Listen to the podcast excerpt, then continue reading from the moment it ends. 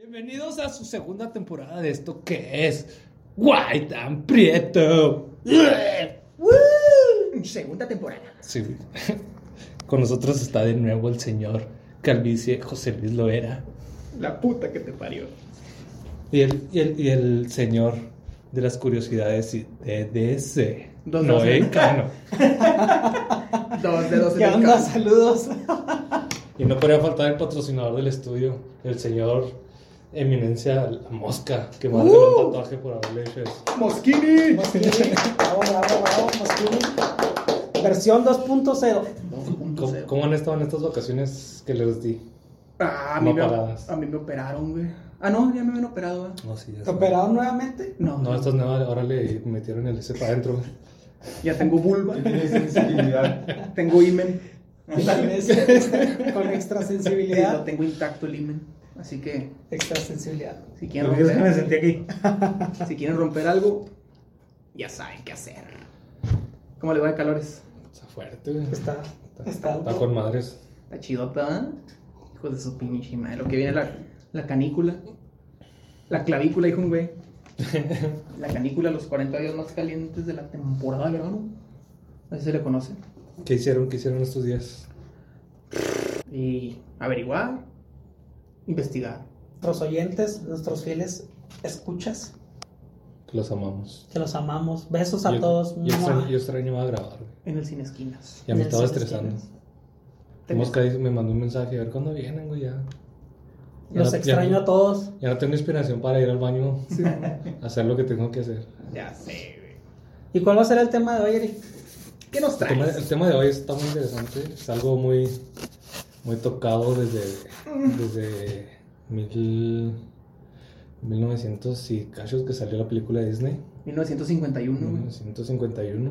Pero vamos a empezar a hablar desde 1862, que fue cuando empezó todo este pedo. ¿Qué estaba haciendo en Alicia. 1862, güey? Yo creo que to- todavía andaba, no, estaba ni en los te- no estaba ni en los testículos de mi jefe todavía. Tani sales de ahí. Cállese. A lo mejor te expulsó, ¿no? No, un descendiente tuyo, parte. A lo mejor primero te expulsó y luego ya, por obra del destino, volviste a su cuerpo.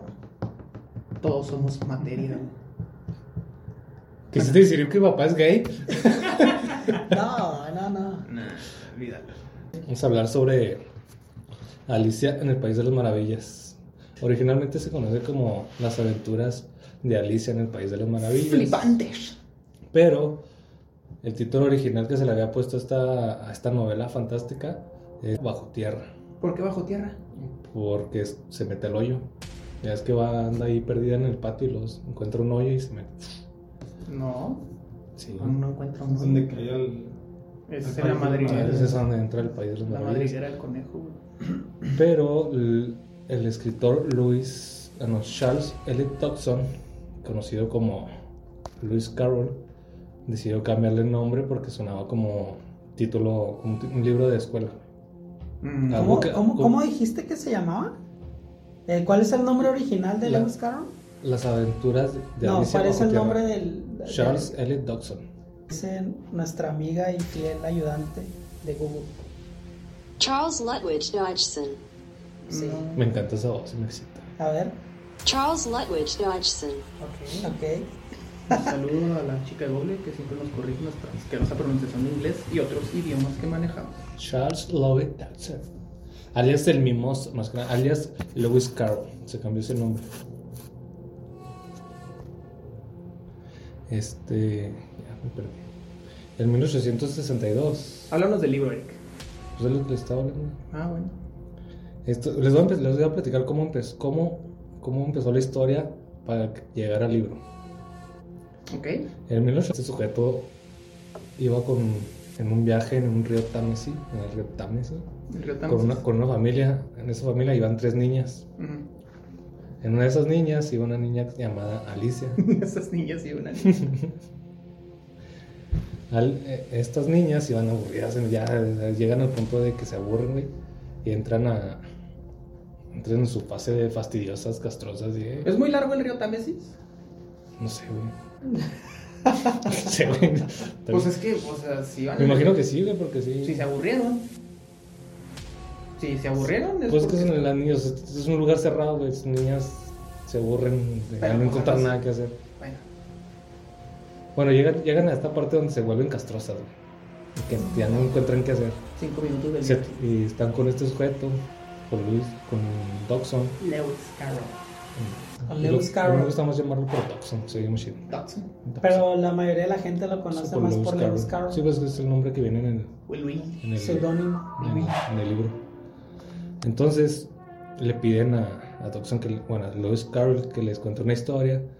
Lewis Carroll les empieza a contar historias sobre una niña que está con su familia y tiene problemas y se mete en un hoyo y entra al país de, a este país de las maravillas, donde se encuentra con humanos y criaturas metamorfósicas, o cómo se dice? Mitológico. No, no, Metamorfóficas. ándale esas. Y Metamórficas. Metamor. Ese pedo. Criaturas raras. Entre ellas, pues los- la mayoría de los personajes que ya conocen. Que es el conejo del reloj, el sombrerero, la liebre de mayo, el. La libre de mayo. La libre de marzo, güey. ¿Es de marzo, De güey? marzo. No mames. La libre de mayo. Es que estamos en el mes de mayo. güey. Pues sí, güey.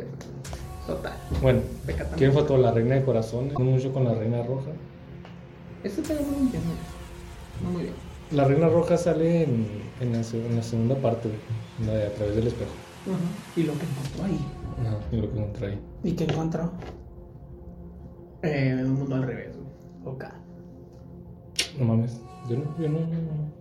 Bueno, continuamos. Sí. Bueno, entonces este Luis Carroll les cuenta esta historia y las niñas quedan fascinadotas, así bien picadotas. Entonces le piden que, que se los escriba. Más bien ellas le piden a su papá que se lo escriba, que le digan, que lo escriba en un libro. Y este Luis Carroll en ese mismo año empieza a, a transcribirlo. Pero dura, sí dura un ratillo porque te tiene que estar acordando de la historia y cómo se las contó y todo ese pedo. O sea, que Entonces, no la escribió de volada. no, no se tardó. Fue hasta, casi hasta, fue hasta el 63, 1863 cuando lo terminó. A la madre. En el, 60, y- en el 64, ya con el libro terminado, y él dibujó todo la, lo que es la portada y todo lo que es referente al libro. Haz de cuenta que el libro estaba hecho por él a mano así. Entonces en, en 1864 contactan a un John Tyner, que este vato es editor y dibujante. Era como que el mejor artis- artista del momento. Entonces le pide, le pide, le pide a la familia de las morras que edite el libro para que se publique. El, el Charles Dodson le manda el libro, pero le manda una, en una carta le manda los dibujos de la niña.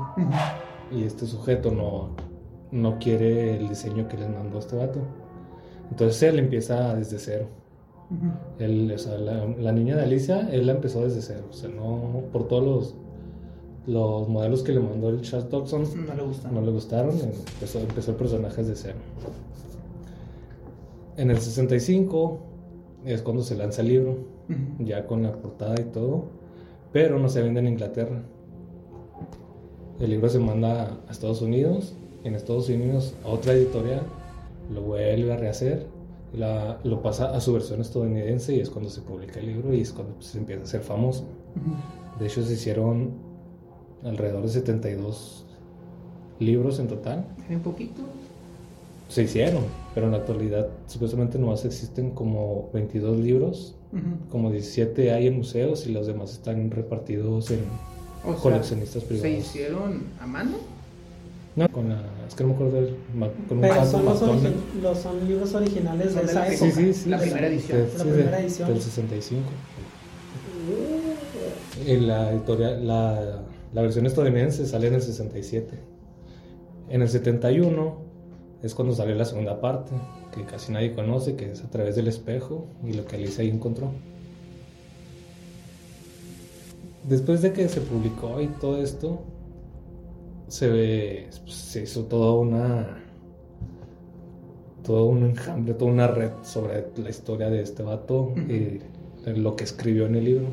Muchas, muchas de las de las cosas del- de la escritura original se fue cambiando con el tiempo. De hecho, en la película de Disney está más cambiada a lo que es el libro. Sí. Entonces también cambió la edición. De hecho, la versión que se publicó originalmente tampoco es la misma Alicia que se publicó en Disney. En Disney la, la cambió rubia y la de la historia original Oh, no es rubia, cierto. güey. es, ca- castaña. Castaña y se me piel es este. Pues no, no es clara, No, es güera, güera, no, güera. no, saca como morenita, clara. ¿no? Pero Walt Disney la, la, la rediseñó para... se. Pienso yo que es para que fuera más aceptable, ¿no? La Por la imagen de época, la, por la sí, época, la imagen sí, de la chica época. así rubia, ojos Sí, porque en aquellos Es que- entonces tú veías a alguien así de, de que no fuera rubia y. ¿Cómo le va a pasar eso? Ahora para el 2025 no sé qué pero Alicia va a ser color, de color. Y hombre, Y hombre, trans. trans. Interpretada por Eric Raimundo. Eric Raimundo. Sí, porque a mí era en el papel. Charles Lutwidge Dodgson. Mejor conocido como el Lewis Carroll, Lewis. nació en Daresbury, Cheshire, en Inglaterra, el 27 de enero de 1832. Pinche nombre raro, güey. Ya sé, ¿verdad? Fue un hijo de un pastor prote- protestante, fue el mayor de sus 11 hermanos y todos nacieron tartamudos y sordos. ¿Todos? Zurdos, perdón. sordos, no, no te creas, zurdos. Ah. No, pobres cabrón. Pobres vatos. O sea, tartamudos y sordos, pues. Imagínate. No mames. Bueno, este man murió en Guildford, Surrey, en Inglaterra, el 14 de enero de 1898. Pero ¿quién fue Lewis Carroll? ¿Tú sabes ¿Quién fue Lewis Carroll? Pues fue el güey que no tenía nada que hacer para que no se vayan Charles Elliot chingando. Sí, bueno, pues este vato fue siempre un niño tímido, enfermizo y tartamudo, como ya les había comentado, pero bastante inteligente el men. A los 18 años asistió a la Universidad Christ Church de Oxford, con una beca donde permaneció más de 20 años el men.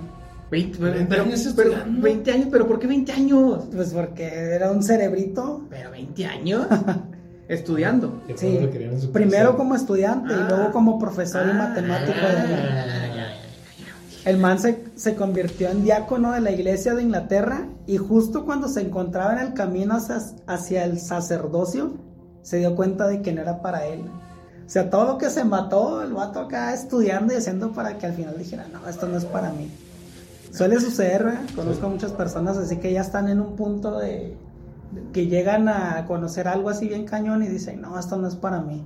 Y ya, pues le dan un giro a su vida. Especialmente en la carrera de, de veterinaria aquí. es la que más se da. ¿Sí? Sí, güey, aquí en Ciudad Juárez sí. ¿Les da asco? ¿qué? No sé, güey. Siempre conozco un chingo de gente que se ha metido así de... Y al último la terminan dejando para irse a otro. No. Ok, bueno, continuando con el tema. Fue ahí cuando decidió inventarse el seudónimo de Lewis Carroll durante su residencia en Oxford, con el fin de publicar libros para niños sin que las personas los vincularan con su carrera académica. Este men fue un sacerdote anglicano lógico, matemático, fotógrafo y escritor británico, conocido sobre todo por sus dos grandes obras literarias, la- las Alicias, las, aventura- Las aventuras de Alicia en el País de las Maravillas, a través del espejo y lo que Alicia encontró ahí. Sí. Carroll, Carroll fue diagnosticado de AIWS micropsia. Este trastorno neuropsicológico fue llamado posteriormente como el síndrome de Alicia en el País de las Maravillas. ¿Por qué? Porque como ocurre en este lugar, este síndrome afecta la percepción espacial, distorsionando la perspectiva y la distancia. O sea, ¿cómo? Pues alguien viajado, man. Llama, se llama micropsia. Macropsia. El micropsia es que ves todo, todos los objetos más pequeños. Macropsia es que ves todos los objetos más grandes. O sea, que es un síndrome. Son, son como que los efectos de Sí, ese pero síndrome. son dos síndromes. O sea, esos. No son cuatro, güey. Cuatro. Es, es micropsia, macropsia, pelopsia, que es la percepción cercana a las cosas, o sea, algo lejos y tú lo ves aquí cerca. Pelopsia. Peolopsia. Ah, pelopsia, Ah. pelopsia. Y telopsia es, la, es, es lo contrario, güey, que percibes las cosas lejanas güey, que tienes aquí cerca. Una vez leí que, que hay personas que, le- que de repente les dan migrañas y que sienten que cuando cierran los ojos los objetos los perciben así Aún así, enormes. de hecho, ese síndrome es causado por migraña eh, en especial, güey. O sea, es una de las causas más comunes que causen ese síndrome. Ah, ok. Bueno, Carroll fue un ávido fotógrafo y según los Smithsonian, tomó más de 1500 fotografías de niños, incluidos sesiones de desnudos o semidesnudos, como el desnudo completo frontal de Lorina, hermana de Alice. ¿De la Citándose- orina? Lorina. No, no. O sea, aquí de le. Lorina. Ah, pensé que de la orina. De la orina, no, de la orina. Frontal de la orina. Pues, Pero ¿quiénes son los Smithsonians? Es como, ¿qué? ¿Una escuela? ¿Una escuela? Yo pensé que era una raza alienígena. Siempre pensé, no, los olvídalo, sí. Bueno, citando una, una frase de, de- de Lewis, dice, confieso que no admiro a los chicos desnudos en imágenes. O sea, en pocas palabras, no le gustaba ver chetos. No le gustaban los niños, pues, para, sí, en pocas palabras. Uy, qué alivio. Sí. Carol escribió una vez sobre su afición por fotografiar a las chicas jóvenes, o sea que no andaba nada perdido. Pero jóvenes, señoritas o. No, o sea, pues Niños. en lo que se en lo que se habla de él es que fotografió a, a Lorina y a Alice. Lorina, no se puede llamar Lorina. Lorina. Lorina no se puede llamar Lorina. Sí, ¿Cómo pues? ¿Cómo se llama Lorina, güey? Es nombre de Inglaterra, güey. O sea, él, pa- él para taparle un poquito ahí decía que mantener relaciones sexuales iba en contra de los designios que Dios tenía para él, o sea, el vato primero se sintió acá sacerdote, después abandonó todo, pero continuó como que yo creo engañando a la gente. De que no, soy un ser puro y estuve en el sacerdocio y, y todo lo que hago no, no voy a hacer nada malo, ¿sabes? Como- Bueno. Sí, Nomás él se la creía, ¿no? pues Sí. sí. Como todos los padres. Nada más ellos se la creen. Un saludo al padre. Un saludo al padre Aristeo. La puta que te parió. Bueno, en- entre los- las cosas que, que tenía el, el Carroll era como que la obsesión con la comida. Si se fijan, casi siempre en, el, en el- la película de Alicia en el País de las Maravillas está llena de alusiones a la comida. Y todos dicen, cómeme, bébeme. Sí, come, bébeme. ¿Por qué ninguno dice no? No me, no me bebas. Este no, este sí. Por eso ves que siempre como que los personajes tenían ese trastorno de o miedo de que o tenían que comer algo o ser comidos Ajá, o tomar algo. o sí o tomar algo. Y luego, si, te fijas, también nombres bien raros a la comida, que el Huppelkuchen y que no sé qué tal. Sí. No sé qué será, güey. Bueno, además se sabía que Carol tenía hábitos alimenticios austeros, que a veces almorzaba solo una galleta y era muy delgado. Una galleta. Una galleta, imagínate con una galleta, ¿qué, qué harías con una galleta, Chuche? Nah, pues, esa galleta no. Ni los albañiles, güey. No, No, güey, no pinches albañiles. Es más, la agarran y le echan cemento, güey, a la galleta. Bueno, todo esto se consideraba como un indicador de una temática de desorden alimenticio, ya sea sufrido por el escritor o como tema que le interesaba. En una de estas, de, bueno, de las cartas que le envió a, a su hermana mayor, a Lorina, a Alice, cuando ambas ya eran ancianas, se menciona que el escritor era respetuoso con esta y la sentaba sobre sus rodillas. Oh, shit. Bueno, me entró un suspiro. ahí. bueno, la madre de la bisabuela habló con Carol del tema del afecto ex- excesivo que le preocupaba. Este al parecer se enfadó y se ofendió porque le, pues hace cuenta que le dijo pedófilo. Ah, o sea, todavía quería hacer su desmadre y se Sí, ofende. sí. Ah, mira lo que digno, cabrón. El tema siempre ha estado abierto a muchas interpretaciones. Pero pues el lado oscuro aquí es que Carol quería casarse con Alice. O ¡A sea, la verga! Alice teniendo 11 años y este vato tenía 31, imagínate. O Pero pues nunca forzó, nunca forzó los, los límites de... O sea que. O sea que el güey se inventó una pinche historia y le escribió y la publicó nada más para casarse con una niña de 11 años. Sí, estaba, pues él estaba obsesionado, enamorado de, de Alice o de Lorina. De la orina de alguien. Pero él, pero según él, o sea, no tenía que tener, no tenía que mantener relaciones sexuales con las mujeres. Bueno, mayores. Qué cabrón. Pues ¿Te fijas desde dónde viene toda la, el rollo de la pedofilia? Oye, pero por ejemplo, en ese entonces, en aquellos años, estamos hablando de 1800, ¿cómo se manejaban ese tipo de actitudes? Porque hoy hay normas, hay leyes que te definen ese tipo de cosas, o sea, de ese síndrome de pedofilia. ¿Cómo en- lo veían del punto de que era una enfermedad, o sea, de que era un problema mental del tipo, o lo miraban del punto de que estaba mal ante la sociedad, de que una niña se casara con un hombre de esa edad? Pues o sí. era más bien, o también se podría decir por el estatus social de A él. ver, lo, lo que te decir. Porque él era un matemático y catedrático y lo que tú quieras, pero nunca te dice que era millonario ni nada. O sea, no era un duque ni nada. Era un tipo normal, estudiado. Y, pues, o sea, tenía sus problemas de, de- de- de habla y lo que tú quieras, pero era muy inteligente el señor.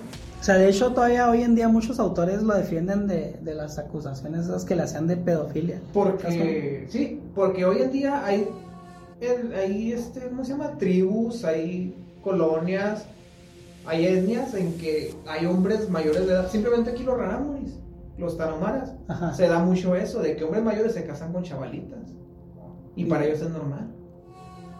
¿Y qué les ofrecen? ¿O que una no, nada, nada. o sea, nada, porque sí. ellos son los más acá, los hombres de la tribu, ellos pueden hacer lo que les suban, o sea, es un machismo brutal.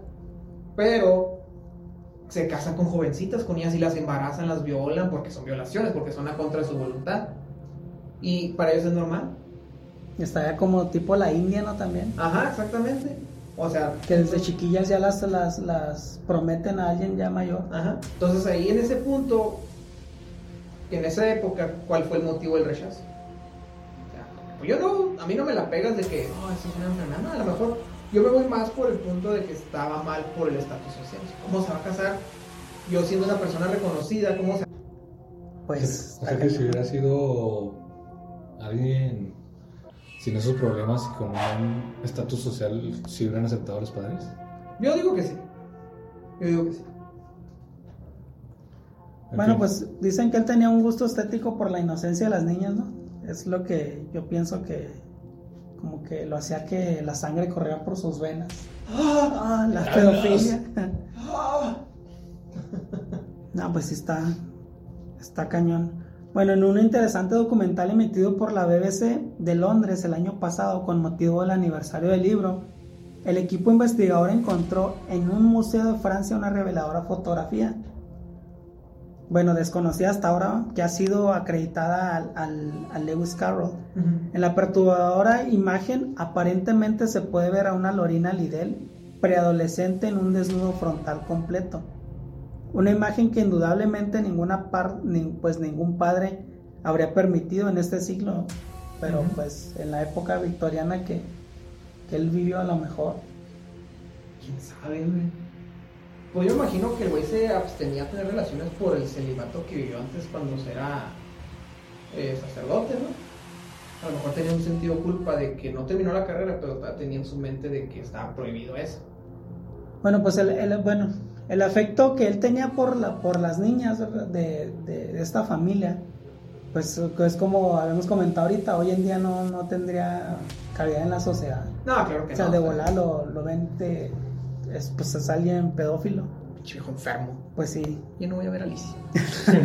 la. Los biógrafos, el Michael Backwell, autor de Lewis Carroll, que fue una biografía que salió en 1996, que Dobson era un pedófilo, pero uno de tipo célibe y reprimido. Pero muchos otros estudiosos han argumentado que el análisis pues no es tan simple señalarlo y decirle, no, pues este vato era pedófilo. Porque claramente, o sea, hay veces que se puede acusar a alguien sin tener las bases. ¿Sí? ¿Cuáles son las bases de la pedofilia? O sea, ¿cómo se puede considerar pedofilia? El simple hecho de que te sientas atraído sexualmente por menores. Sí, ¿no? Porque dice que es, o sea, era pedófilo, pero era célibe, o sea. Sí, pues simple hecho, güey, que Le te, gusta. te, te sientes atraído sexualmente por un menor. Tal vez por la, in- bueno, es como dicen ellos, ¿verdad? Por la inocencia que, que transmitía una, Sí, la- una niña de, de- de esa edad a alguien ya mayor, que pues por lógica ya está despierto, ya conoce que, Ya sabe qué quiere y que no. quiere y que no. Y pues a lo mejor yo pienso que él se sentía identificado con ellos porque pues siempre fue como que introvertido, Ajá. por así decirse. Sí. Y pues yo creo tenía miedo de entablar comunicación con personas mayores a él. A lo mejor también por su problema, ¿no? O sea, por el síndrome que tenía. Puede ser. ¿Tú qué piensas, Eric Raimundo? De hecho, esa es una especulación ¿eh? que, que pidió la, la mano de Alice. Dicen que sí y otros dicen que no. Hay cartas que tiene la familia Hay de él, cartas, sí. pero dice que por ese fue el motivo de la... Por las fotografías fue el motivo que la madre ya dijo, no, ya, ya Vato, estuvo. Ya, ya, ya, dale calmado, puto. Sí, ya. Que le tomó fotos acá medio. Medio, pues desnuda. Ah, sí, estaba desnudo. Pues a Lorina, según la, la, la fotografía que, que encontraron en Francia, estaba desnuda. Pero a Alice. Ah, pues ahí sí no, Es que a mí se me hace que era más romántico el asunto con Alice. con Alice. Como que era su musa. Sí, ajá. Y la otra chica. No sé. Pues yo creo que es un, es un tema muy controversial que pues yo creo necesitarían ir a sacarlo desde la tumba, ¿no? Revivirlo para Para saber qué pensar. darle unos tehuacanazos. Tráete la Ouija. Tráete la ouija. Habla con ese cabrón. Vamos a hablar con el Lewis. Para que pues en verdad se, se sepa qué pasó. De hecho este vato nunca quiso ser famoso. Odiaba la fama. O sea, ¿cómo? Sí, o sea, él escribió los libros, pero a él le molestaba que llegaran y, hey, fírmame un autógrafo o algo. Sí, bueno, sí sabía Al- eso. sí. Ese, de hecho, el libro hecho, escribió- nunca- lo escribió por, por Alice, güey. O sea, no- Sí. Nunca consiguió entrevistas y pues como te comento, la detestaba firmar autógrafos. Tal era su pudor que en una carta que salió a luz- a la luz en el 2014 admitió que había momentos en los que desearía no haber escrito los libros que tanto Pues es que la- tuvieron. Es que el, el libro lo escribió por compromiso, güey. Porque, pues, o sea, originalmente lo inventó el cuento por satisfacer a las niñas, ¿no? O sea, darles gusto. Que se callaran. Ajá, que se queda chingada madre. Entonces, después lo tuvo que escribir por capricho de la niña. y por quedar bien con ella. Porque si el güey está enamorado de las niñas, o sea, pues tú vas a hacer lo imposible, quedar bien con alguien. Y pues le vas a escribir un cuento, no sé, este, le vas a mandar puntos en Twitch, todo ese pedo. Estrellitas en Facebook. Estrellitas, en pedo, o sea, hace lo que sea, güey. Gracias, mi buen amigo, le dijeron las niñas. Gracias. Pues, espero que Sayuri nos ayude con esto de que, Ahorita- qué- qué- qué trastornos tiene o qué pasa por su mente alguien que empieza como que a admirar la, la- los desnudos de un niño. Es como la, pues, la pedofilia. sí. Que Entonces, vamos a, vamos a hablarle de una vez, ¿no? Vamos a ver qué nos platica nuestra psicóloga favorita favorita, y muy Sayuri. recomendada. Sayuri López. Hola Sayuri, ¿cómo has estado? Hola, bien, gracias. ¿Qué, qué tal el calorcito? Pues bastante fuerte. Y apenas pusieron el aire. Vamos, estamos hablando sobre Alicia en el País de las Maravillas. Este, ¿cómo ves tú la historia de esta, esta chica? Pues está interesante, me llamó la atención eh, la historia del autor, de Lewis Carroll, fue lo que más me llamó la atención. Sí. De cómo se relaciona su vida con la película. Sí, está muy- estamos, estamos hablando de eso. Bueno, con la historia más bien, no con la película. Este, te queremos hacer unas preguntas para que nos, nos digas tus puntos de vista psicológicamente. Ok, muy bien, a ver. Ok, mira, hay unos puntos muy importantes sobre la, pues, la historia del cuento, principalmente no tanto de la película ni de la serie animada, perdón, de la película animada de Walt Disney, sino del cuento en sí. Eh, el cuento está lleno de eh, alusiones a la educación y a las costumbres de, que se vivían en esa época, en la época victoriana. Y pues está lleno de fantasía y poco de realidad. Y pues está influido en muchos campos de la música, de la literatura, del teatro y todo eso. Por ejemplo, un punto que es muy, muy este, muy trascendental en la historia es cuando Alicia cae en, en, en el, en, el, en el agujero, en la madriguera del conejo. Por ejemplo, la caída es angustiosa, el, el descenso de Alicia por la madriguera no parece tener fin. Y eso es-. Se puede interpretar como una pesadilla. Ah, pues sí, yo había, yo estuve, según lo que estuve leyendo, es que se puede em, interpretar como un sueño, que tiene mucho que ver como la forma en que está el cuento, como si fuera un sueño por las eh, situaciones em, como raras y, ¿cómo se le dice? Se me fue la palabra. Como sin sentido, las situaciones sin sentido que tiene, tiene la película pero también había, esta, bueno, estuve viendo que en esa parte se puede interpretar como, como un paso, como el paso a la adolescencia de, de Alicia, como que tiene mucho que ver con el paso a la adolescencia de Alicia, del, del, de la dificultad que tiene, de la confusión, de todo lo que, por lo que pasan los adolescentes. Eso más bien era lo que, lo que había visto yo que tenía mucho que ver. Ok, sí, porque, bueno, la actitud de Alicia no es la actitud de una niña de 8 años ni de 7 años. eh, De hecho, la actitud de Alicia en la trama es como que muy apática hacia todo. Sí, pues tiene mucho que ver con el comportamiento de un adolescente y también eh, tiene que ver con el carácter que tenía la niña en la que se basaron para hacer el cuento. Era una niña de carácter fuerte, ah, muy, muy ah, arrogante Chiplón. y también pues, el, sí, el, el autor se basó para, para hacer ese personaje en la personalidad de ella. También tiene mucho que ver. Y quizá esa niña pues ya estaba entrando a la pubertad, ya estaba pasando también, entrando en la adolescencia, también por eso a lo mejor su comportamiento. Estaba. Ok, bueno, también eh, hay algo que pasa, pues casi es como, un- es como una línea paralela a Alicia, es el conejo y las prisas, o sea, las que lleva el conejo en, en todo el cuento. Siempre se la pasaba mirando su reloj y siempre iba apresurado y decía lo mismo, de que si iba tarde, iba tarde, iba tarde. Es un, quizás sea un reflejo de la ansiedad, ¿no?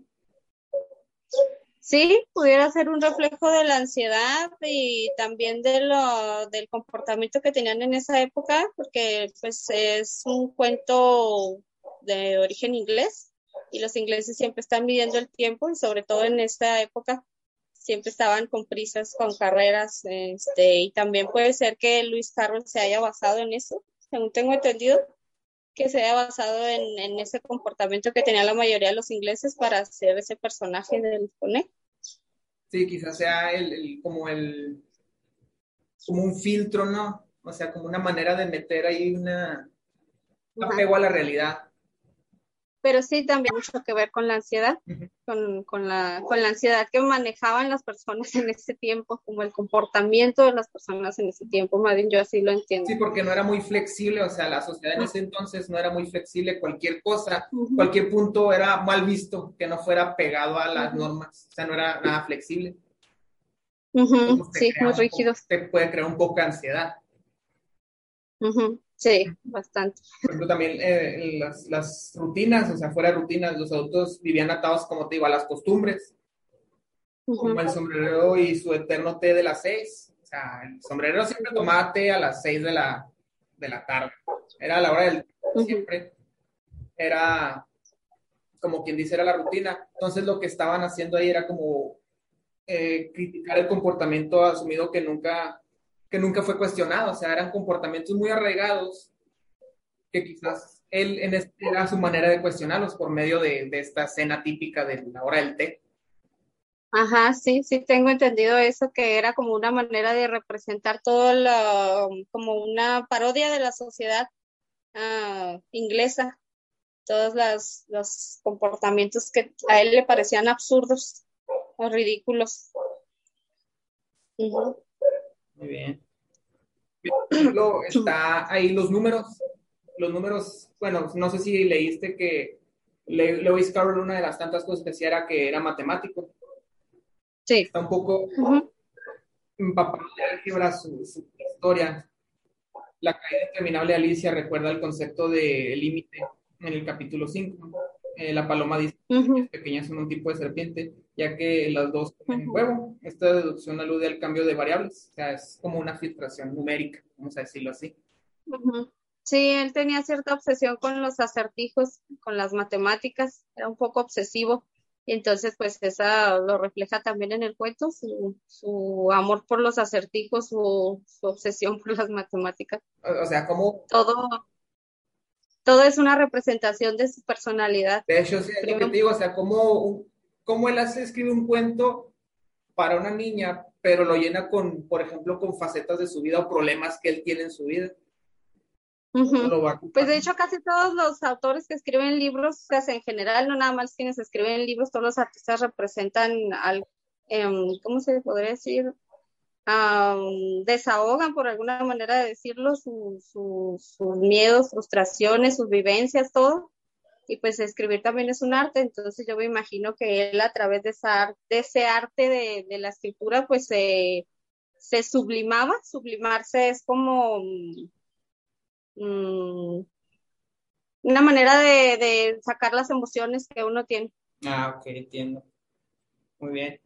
Por ejemplo, también la crisis de identidad, eso se ve muy calcado casi en todo el cuento, porque Alicia no, pues se la pasa creciendo, luego se la pasa encogiéndose, y luego se la pasa creciendo, encogiéndose, y llega un momento en que llega con la oruga, la oruga azul, que le cuestiona que quién es ella.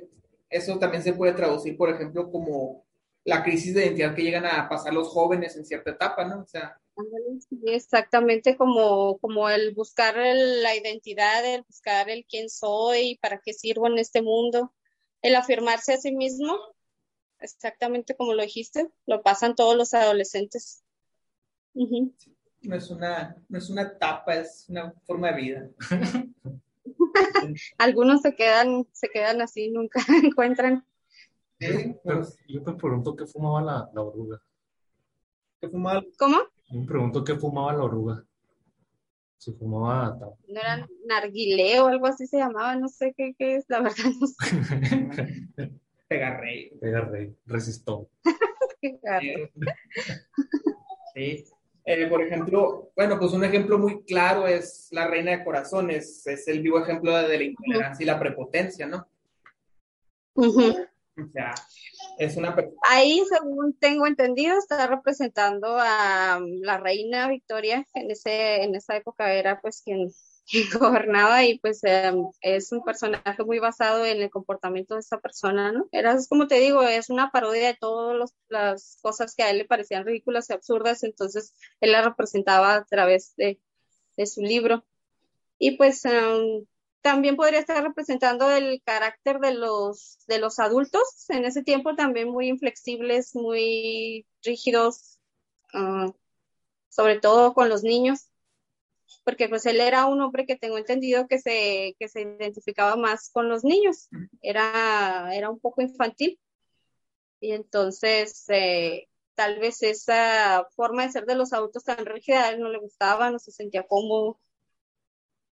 Entonces a, a la reina roja, Entonces la reina representaría a esos adultos, a esa, a esa, a esas formas de ser que tenían los adultos, de siempre estar regañando a los niños, de poner reglas tan rígidas. Entonces la reina roja al decir mochen la cabeza por todo, sería como que el regaño de los adultos por cualquier cosita que hicieran los niños fuera de fuera del lineamiento que tenían ellos en esa época. Pues a lo mejor sería la forma de que tienen, que tenían los adultos de imponer eh, un castigo, de juzgar, eh, juzgar a la gente inmediatamente por cualquier cosa que pasaba, por lo que se saliera de la norma, inmediatamente córtenle la cabeza. Es una forma de representarlo, yo creo. ¿sí? Sí, no sé si hecho, sí, o sea, es tajante. Es como decir, yo soy adulto, yo tengo la razón, tú no. Yo soy Sí, adulto, Una yo- forma de representar la- el autoritarismo. Ajá. Por ejemplo, ya entrando un poco en los personajes, volviendo al tema de la oruga. Eh, la oruga no tiene un buen comportamiento con Alicia, tanto que la hace enojar porque discuten sobre eh, la estatura de Alicia y quién es ella. Se, podría, se, se podría traducir como incomprensión, como incomprensión. o sea, traducir a la incomprensión. Pues sí, tal vez. Yo creo que sí.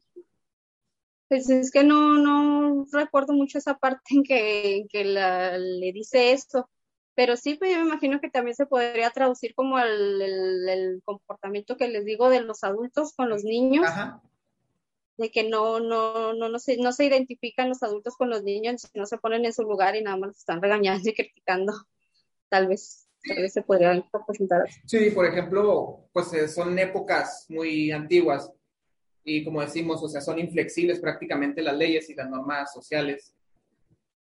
Pues muchos jóvenes sí llegaron a sentirse oprimidos y, e incomprendidos, ¿no? O sea, uno de ellos quizás fue Ujú. Lewis Carroll debido a sus, a sus problemas de dialecto y motrices, ¿verdad? Se podría traducir como que la oruga es un símbolo de incomprensión para él, ¿no? o sea, en su literatura. El, el, el gato de Cheshire, el sonriente, le dicen en la película. De hecho, sí sabías que los personajes no tienen nombre, sino hasta la película de Tim Burton, que él fue el que les dio nombres. No, eso sí no lo sabía. Los nombres él los inventó para la película exclusivamente, o sea, no, no fueron así de libro. Ah, no, no, eso no lo sabía. Quizás el gato de Cheshire, El gato, el gato de la risa colgante. el gato Shidota, eh, quizás sea el vivo ejemplo del surrealismo, ¿no? O sea, de porque es un gato que prácticamente desaparece, puede aparecer parcialmente o completamente, ¿no? Y está donde él quiera y cuando él quiera. O sea, podría ser un ejemplo del surrealismo que, que interpretaba Carroll. Mm, Podría ser. Am, yo lo veo como una forma de representar la conciencia, como el, que, porque es el que guía a Alicia. Tengo entendido que es el que guía a Alicia, el que como, como un maestro, como el que le va orientando. a- yo tengo entendido eso, que es como más de una representación de la, de la conciencia. Muy bien. Sí, sí, pues sí, podría ser. Eh, otro, por ejemplo, personaje muy importante, pues es el sombrerero. Eh, se podría traducir como la locura, ¿no? Sí, sí, se podría traducir. También este, pues, es, para- según tengo entendido, también es una representación de, de la gente de ese tiempo, ¿no? Hay, hay como un, este, un, ¿cómo se dice? conflicto ahí, no sé cómo se le diría, en que no saben, en que piensan que es porque en ese tiempo los sombreros estaban, trabajaban con mercurio o algo Sí, así, ¿no? trabajaban con- trabajaban con mercurio y ese, ese comportamiento lo, lo representó él en, en el, en el cuento también. Sí, Este, es como eran vistos, ¿no? En ese caso, los sombrereros. ajá. Pero quizás sí también podría representarse como, como todas las cosas que a él le parecían um, fuera de lugar, sin sentido en la sociedad en que estaba viviendo, porque tengo entendido que él era una persona muy tímida, que no se adaptaba muy bien a, a- a su entorno, prefería estar con niños. Con se encontraba mejor, se sentía mejor estando rodeado de niños que con adultos. Tal vez no se sentía identificado, sentía como que ese mundo que lo rodeaba estaba un poco, tal vez digo, no sé, ¿verdad? No se puede saber exactamente, pero es lo que yo me imagino, como que un mundo muy, muy caótico para él. Y Puede ser que sí, que fuera la representación de la locura Y luego otro, o de su propia locura. ajá, por ejemplo, otro personaje es el lirón. El lirón, bueno, en, en la caricatura de Disney lo pusieron un ratoncito. Pusieron a este, al, al Héctor Rodríguez, el primo de Speedy González, siempre está quedando dormido. Pues, es un- el ratoncito que está con el sombrerero y con la liebre de marzo. El lirón es el que se- siempre se está quedando dormido. Eh, Se dice que Lewis Carroll sufría de insomnio, de insomnio constante, prácticamente lo mismo, o sea, siempre se está quedando dormido, siempre es pereza con él, siempre está distraído. Es quizás el ejemplo para él, él se basó en el insomnio para su personaje. Probablemente sí, porque pues sí representa mucho de sí mismo en ese cuento. Probablemente sí.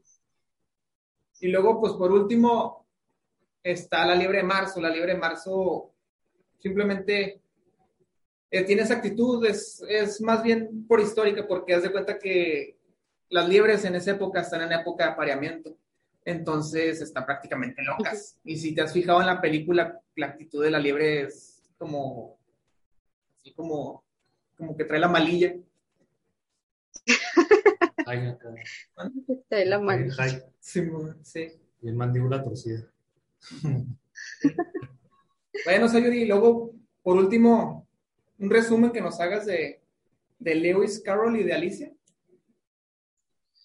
Ay, pues de Lewis Carroll me llamó mucho la atención la, el conflicto que hay con ese de la pedofilia. Eso fue algo que me llamó mucho la atención de eso. Ah, de que tenía fotos de niñas eh, incluso desnudas y que le gustaba más pasar tiempo con niños, pero que en ese tiempo no era mal visto porque en ese tiempo pues a las niñas las casaban con, con las casaban muy chiquitas Ajá. y además de todo pues em, no, no era mal visto que se les, que se les tomaran fotos desnudas, pero pues ahí sí, sí podría haber un- una relación con la pedofilia, am, porque hay una diferencia que, que me parece interesante, que es en la- entre la pedofilia y la pederastía. La pedofilia es el gusto por las imágenes, perdón. Este, ¿me vas a decir algo? Sí. Por ejemplo, bueno, estás diciendo tú ya la diferencia, pero Ajá. en una parte te dicen que era, que era un pedófilo, eh, ¿cómo se dice? Abstenido, que Pues que no. Sí, pues a eso iba. Hay una diferencia entre la pedofilia y la pederastia. La pedofilia eh, es cuando les sienten atracción romántica o, o erótica por los niños, pero puede quedarse nada más en ese gusto.